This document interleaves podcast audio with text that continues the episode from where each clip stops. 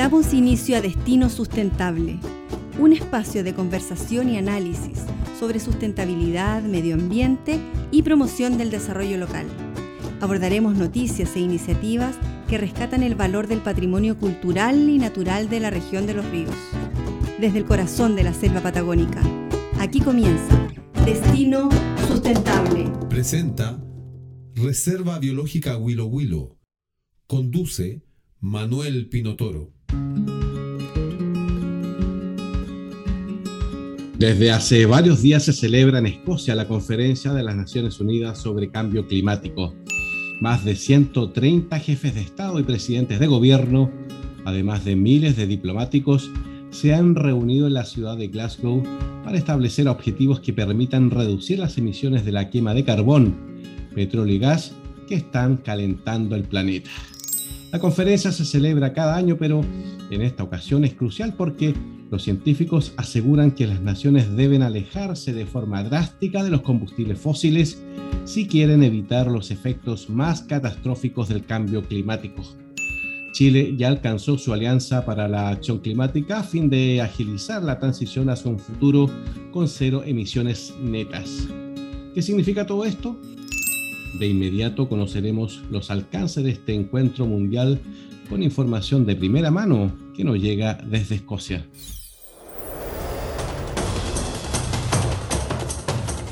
Establecemos contacto internacional con el periodista Amaro Gómez Pablos. Hola Amaro, ¿qué tal? ¿Cómo estás?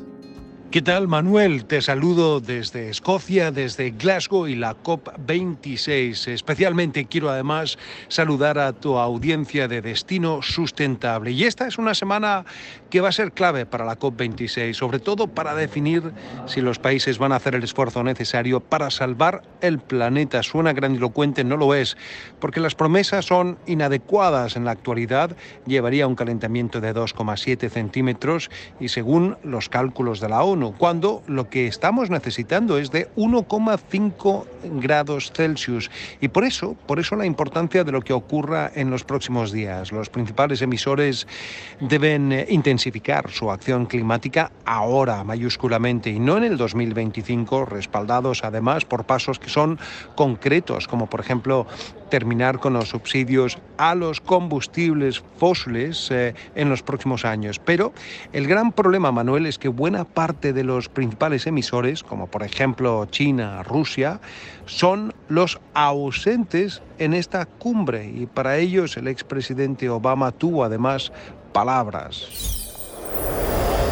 Que se sepa, el expresidente de Estados Unidos, Barack Obama, aseguró este lunes que el mundo no ha hecho lo suficiente para mitigar el cambio climático y detalló que las naciones ubicadas en islas son las más afectadas. Durante su participación en la cumbre climática en Glasgow, la COP26, el exmandatario dijo que si no se actúa ahora, con valentía será demasiado tarde. Obama también señaló que las naciones ricas tienen lo que llamó una carga adicional para ayudar a proteger a los países insulares. Consideró también que las naciones desarrolladas, las cuales dijo ayudan a precipitar el problema, tienen el trabajo adicional que de apoyar precisamente a quienes son menos responsables, pero más vulnerables a esta crisis que ya se avecina.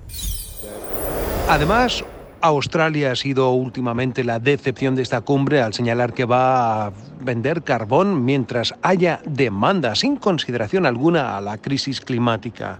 Si la primera semana estuvo dominada por anuncios como la preservación de los bosques, la segunda semana se va a centrar sobre algunos de los elementos que eh, son más ásperos. Eh, la discusión sobre cuándo los países deben revisar los objetivos globales de emisiones que actualmente son cada cinco años eh, y que debieran acortarse, o las regulaciones de cómo los países miden e informan sobre sus emisiones, también el rol del comercio del carbón y cómo se puede ayudar a los países a adaptarse a los impactos de esta crisis climática. Los temas son muy variados, también hay grietas bastante pronunciadas y profundas para llegar finalmente a estos acuerdos y por eso yo creo que es importante dar cuenta de todo esto en los próximos días. Eh, entiendo además que Manuel estás con, eh, con un extraordinario invitado que ha estado aquí en la COP, con quien también hemos conversado, que se trata de Marcelo Mena, el ex ministro de Medio Ambiente. Así es que, sin más, eh, un gusto poder acompañarte y te doy el pase a ti y a tu invitado. muchos saludos a tu audiencia en eh, Destino eh, Sustentable. Muchas gracias, Amaro. Bueno, tú lo decías, ¿ah? tenemos un invitado especial, quien, al igual que tú, también está en Glasgow, en Escocia, participando de la Conferencia Internacional sobre Cambio Climático. Se trata de Marcelo Mena, él es ingeniero bioquímico y ex ministro de Medio Ambiente. ¿Cómo estás, Marcelo? Perfecto, muchas gracias por la invitación. Muchas gracias a ti por acceder a esta conversación. Entiendo que estás bastante ocupado. Ahora estás en Glasgow, ¿verdad? Sí, estoy dando vuelta ahí eh, entre las conferencias de, Reino Unido que parten a las 8 de la mañana hasta las de Chile que terminan a las 8 de Chile, así que estamos ahí a las 16 horas. Pero de la misma forma que hay gente que no descansa en contaminar, hay que no descansar en luchar contra esa contaminación. Ya lo creo, pues. Oye, Marcelo, ¿cuál es tu participación puntual en la COP26? Tengo como cinco gorros. Eh, soy parte del consejo de mm, consejo del futuro del aire limpio de World Economic Forum, donde lanzamos un par de episodios de, iniciativas, Alianza por el Aire Limpio, junto con IKEA para, y otras instituciones, para poder avanzar en, el tema de em, descontaminar eh, a través de la empresa privada. También estoy como director de la Fundación Meri, donde he estado organizando un montón de seminarios, estuvimos con el príncipe Alberto de Mónaco, estuvimos eh, hablando sobre las soluciones de base natural, hicimos una cosa con la ministra de Costa Rica con respecto a recuperación económica verde, junto con mi amigo Rodolfo Lassi, el, actual director de la OC de Medio Ambiente. Como Fundación de Horizonte Ciudadano, estamos organizando el evento de el aire, eh, del aire limpio, la red de calidad de aire que está haciendo hoy día eh, el, el, Centro de Acción Climática que dirijo en la PUCB, junto con ocho países eh, que estamos impulsando medir para actuar eh, en este contexto con la Fundación Horizonte Ciudadano. Y finalmente, como Banco Mundial, estamos organizando un seminario, eh, una serie de seminarios de cómo integrar la calidad de aire a la gestión de climática y darle una cara humana a la, a la, a la acción climática, ya que al descontaminar las ciudades cuidamos la vida de los niños y los viejos que son más vulnerables a esta contaminación y de todos estos temas que estás tratando en las distintas organizaciones que representan, ¿cuál es el punto o el aspecto que más te preocupa? Ah, y el quinto era el Race to Zero con el champion de la Copa, así que se me está olvidando cinco. Eh, mira, lo que más me importa, eh, creo, tiene que ver con las oportunidades desaprovechadas que tenemos hoy día en cuanto a eh, enfrentar la crisis climática desde el punto de vista de la contaminación atmosférica. Porque en general, em, la, gente de, las negociaciones piensa que esta cuestión se resuelve tirándole más plata o poniendo lindas palabras, pero en la práctica, para un país en vía de desarrollo, eh, la acción climática puede ser acceso a energía limpia, puede ser mayor, eh, mayor equidad eh, para las mujeres que no tienen que recolectar combustibles para hacer un fuego para cocinar todos los días. Entonces, en ese, eso yo creo que es uno de los temas que más me, me, apasiona porque creo que es una oportunidad de poder eh, quitarle las excusas a los países que no quieren actuar de en vía de desarrollo porque creen que este problema no fue causado por ellos y son afectados por ello.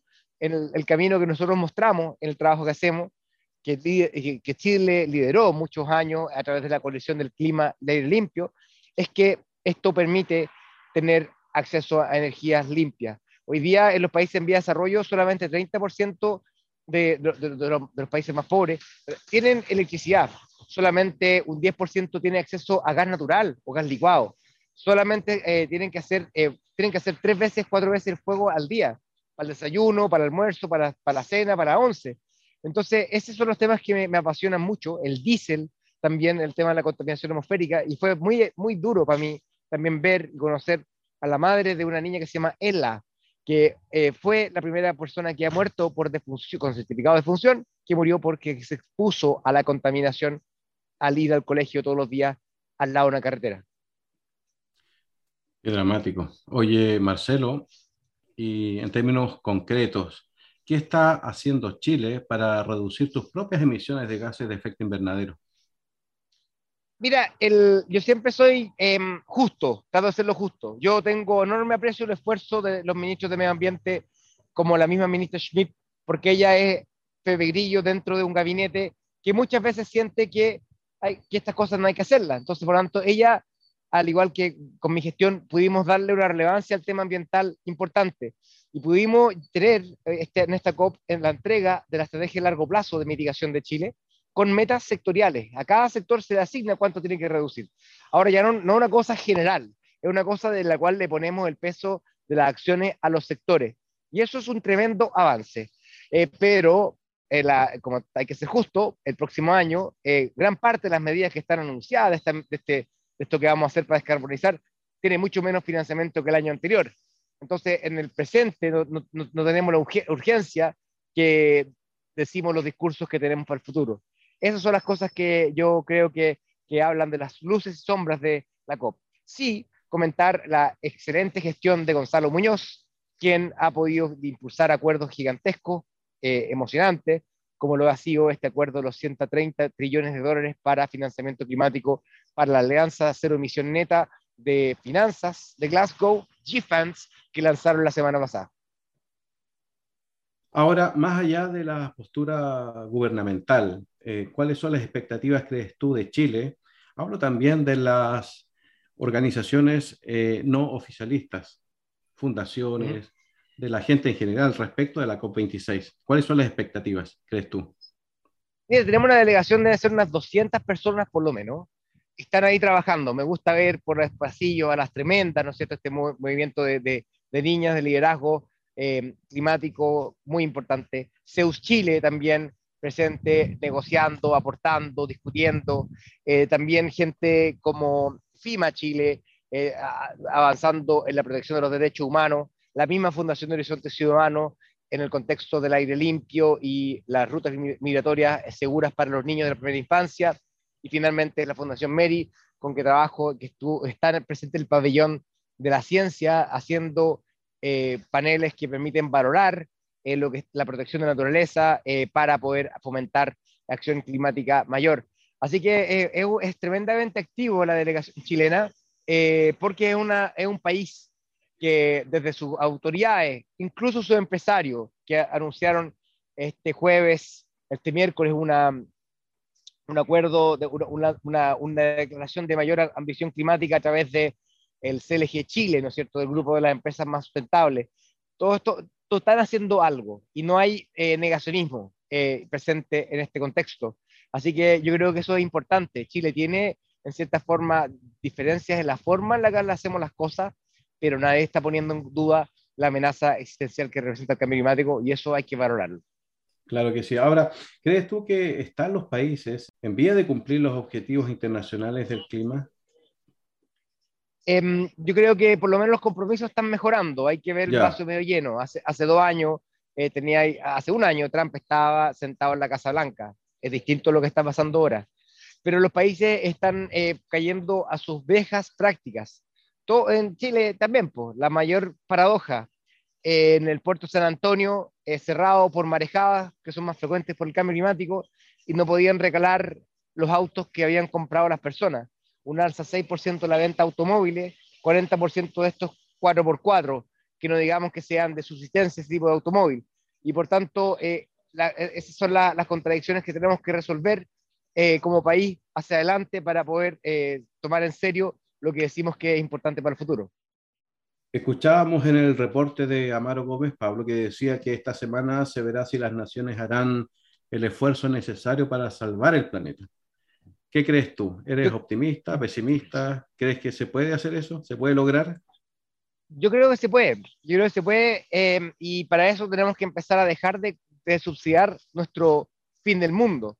Hoy día hay trillones de dólares que se financian en contra de la acción climática, subsidio de los combustibles fósiles. Acá localmente también tenemos parlamentarios que quieren derogar el impuesto al específico, que en realidad es un impuesto a la contaminación. No podemos esperar que otros hagan lo que nosotros no estamos dispuestos a hacer. Eso es la, la, clave. Y por tanto, eh, yo creo que lo que viene por delante con eh, gobiernos más, más progresistas en el mundo es tener un precio global de la contaminación para el sector marítimo, para el sector de aviación, para liberar la cancha con respecto a esto. Porque la práctica, yo he estado con mineros, he estado con empresas termoeléctricas, y me dicen, mira, no tenemos un problema con la precio de la contaminación. El problema que tenemos es que no está en todo el mundo parejo. Y por tanto eh, sería bueno tener un precio más predecible y para poder planificar. Y por tanto estoy muy interesado en lo que va a hacer, por ejemplo, la Unión Europea con este precio, este, este impuesto de importación que ha anunciado y también estoy convencido que los llamados del FMI de tener un precio global de la contaminación puede ser un, un, camino muy efectivo para poder acelerar esta acción climática que tan necesaria. Escuchaba el discurso de Barack Obama, donde criticaba la ausencia de grandes países. ¿Eso a ti te preocupa también o no tan así? yo creo que, que, mira, Estados Unidos estuvo cuatro años fuera y, no, no, hay como para darse la de los santos. Y tampoco Obama fue el, el, el santo patrón de la acción climática. Eh, hubo cosas que hacer más y, no, y se pudo avanzar más y no lo hizo. Y no lo hizo y pagamos caro por eso. En la práctica, él, él eh, porque en la, en la práctica em, no se tomaron medidas más duras como el precio del carbono, no fue tan corajudo como pudo en los tiempos de, al inicio de su administración, donde tenía mayor, eh, eh, mayor capacidad de poder influenciar esto, se dejó llevar en cierta forma por el gas natural y otras influencias que permitieron avanzar en cierta política de carbón, pero en la práctica no pueden seguir utilizándose como la está haciendo hoy día. Así que, mira, eh, no está Rusia, eh, el presidente, pero está la delegación. No está Xi Jinping, pero está su delegación. Entonces, es una falacia decir que no están presentes los, países con su jefe de Estado, considerando que, de hecho, hace cuatro años, hace cinco años, que no estaba eh, Obama, de hecho, seis. Obama no venía a una COP desde el año 2015. Así que yo creo que es bueno hacer justo con, con, toda la historia. Tal vez haciendo justicia en esa línea, ponemos atención en, las declaraciones. Por ejemplo, Australia decía que venderá carbón mientras haya demanda, de igual manera. ¿Esas declaraciones le hacen bien este encuentro o no? No le hacen bien, pero están perdidos, están perdidos, porque hoy día es más barato construir una central solar o eólica en China, en, em, en India o en eh, Alemania. Y por tanto, eh, el fin del el ocaso del carbón es una cosa de tiempo. Eh, y por tanto no se va a, no, esa edad de la era fósil no se va a acabar porque se agoten los fósiles, se va a acabar porque nosotros vamos a reemplazar esto por tecnologías limpias. Entonces, está equivocado eh, eh, Australia apostar su futuro a una tecnología obsoleta y contaminante y cara. Hoy día el futuro tiene que ver con las renovables y eso es lo que hay que apuntar hacia adelante. Estamos conversando con Marcelo Mena, él es ingeniero civil bioquímico y ex ministro de Medio Ambiente. Marcelo está en Glasgow ahora, está en Escocia y desde esa ciudad nos está entregando este reporte de primera mano.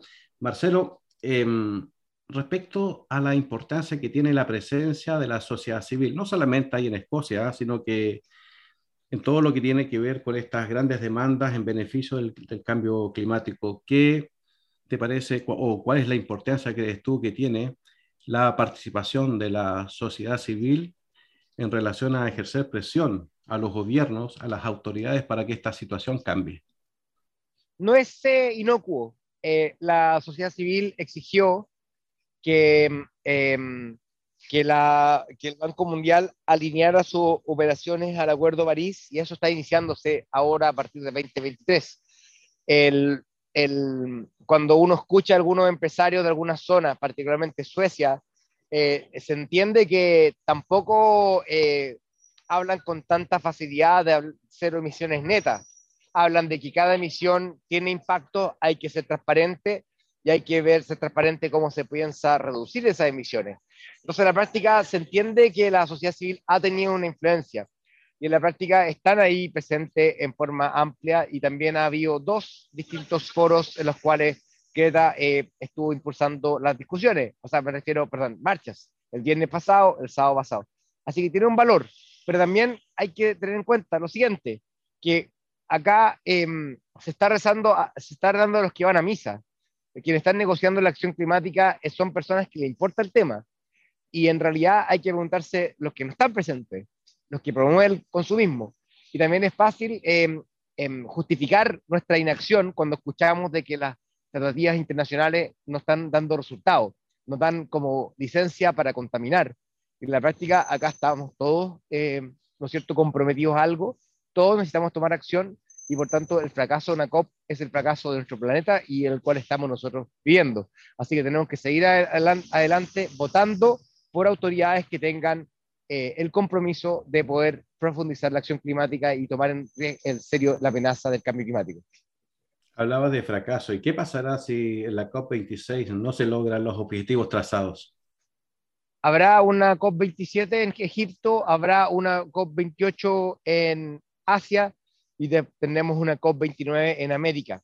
Eh, cada gramo de materia de contaminación eh, de CO2 va a causar mayor cambio climático. Eh, esto es un, cada medio grado es medio grado menos de daño y por tanto acá no hay blanco y negro, hay una serie de matices grises. Lo que hay que seguir adelante es que nunca desfallecer, nunca entregarse y continuar profundizando lo que hacemos en los gobiernos, localmente, por la gente, y no necesariamente eh, excusarnos de que las autoridades internacionales no pueden lograr acuerdos, porque en la práctica es bien difícil que los logren, porque hay intereses importantes. Una forma de poder derrotar esto es a través del sistema financiero, derrotar la economía de la contaminación por tecnologías limpias y eso está logrando con iniciativas como la de los 130 trillones de dólares que tienen por objeto transparentar los riesgos climáticos de las empresas y eso obliga a que tengan que reducir sus emisiones en el corto plazo.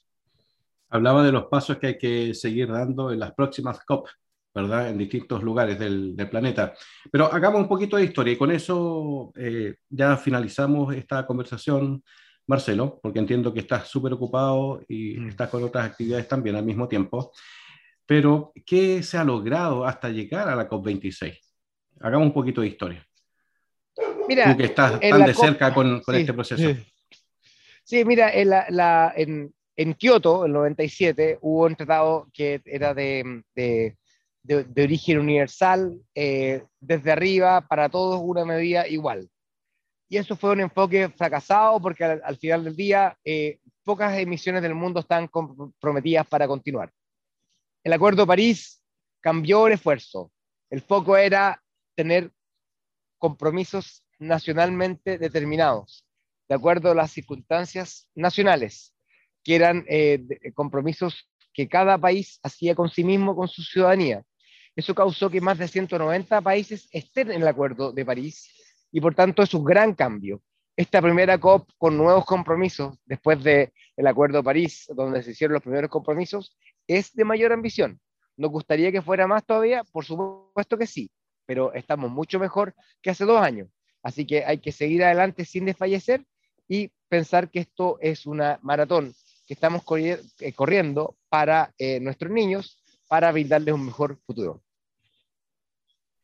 Marcelo, finalmente, ¿cuáles son tus próximas actividades? ¿Cuál es tu agenda para lo que resta de la, del encuentro de medio ambiente?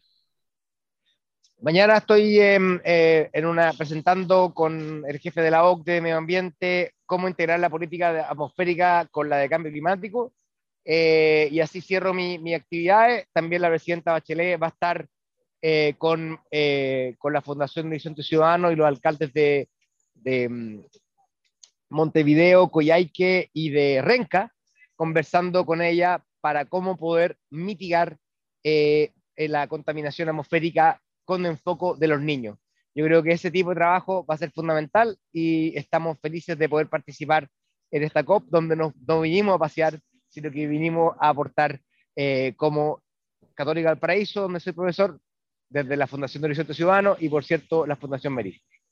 Pero adelántanos algo, así como parte ya final de esta conversación respecto al enfoque de los niños, cómo se mitiga, cómo se plantea, ¿no es cierto?, el, el control del cambio climático desde la mirada infantil. sí, nosotros tenemos eh, estaciones de monitoreo en jardines infantiles, 120 de ellas en Latinoamérica, en 40, estamos en 50 países ya, pero 50 ciudades en 8 países muchas veces tomando las primeras mediciones de calidad de aire de la historia de esos países. Nicaragua, El Salvador, República Dominicana, estamos en Montevideo. Entonces es una, un trabajo que, nos ayuda a visibilizar este problema desde el punto de vista de los más sensibles a la contaminación, los niños.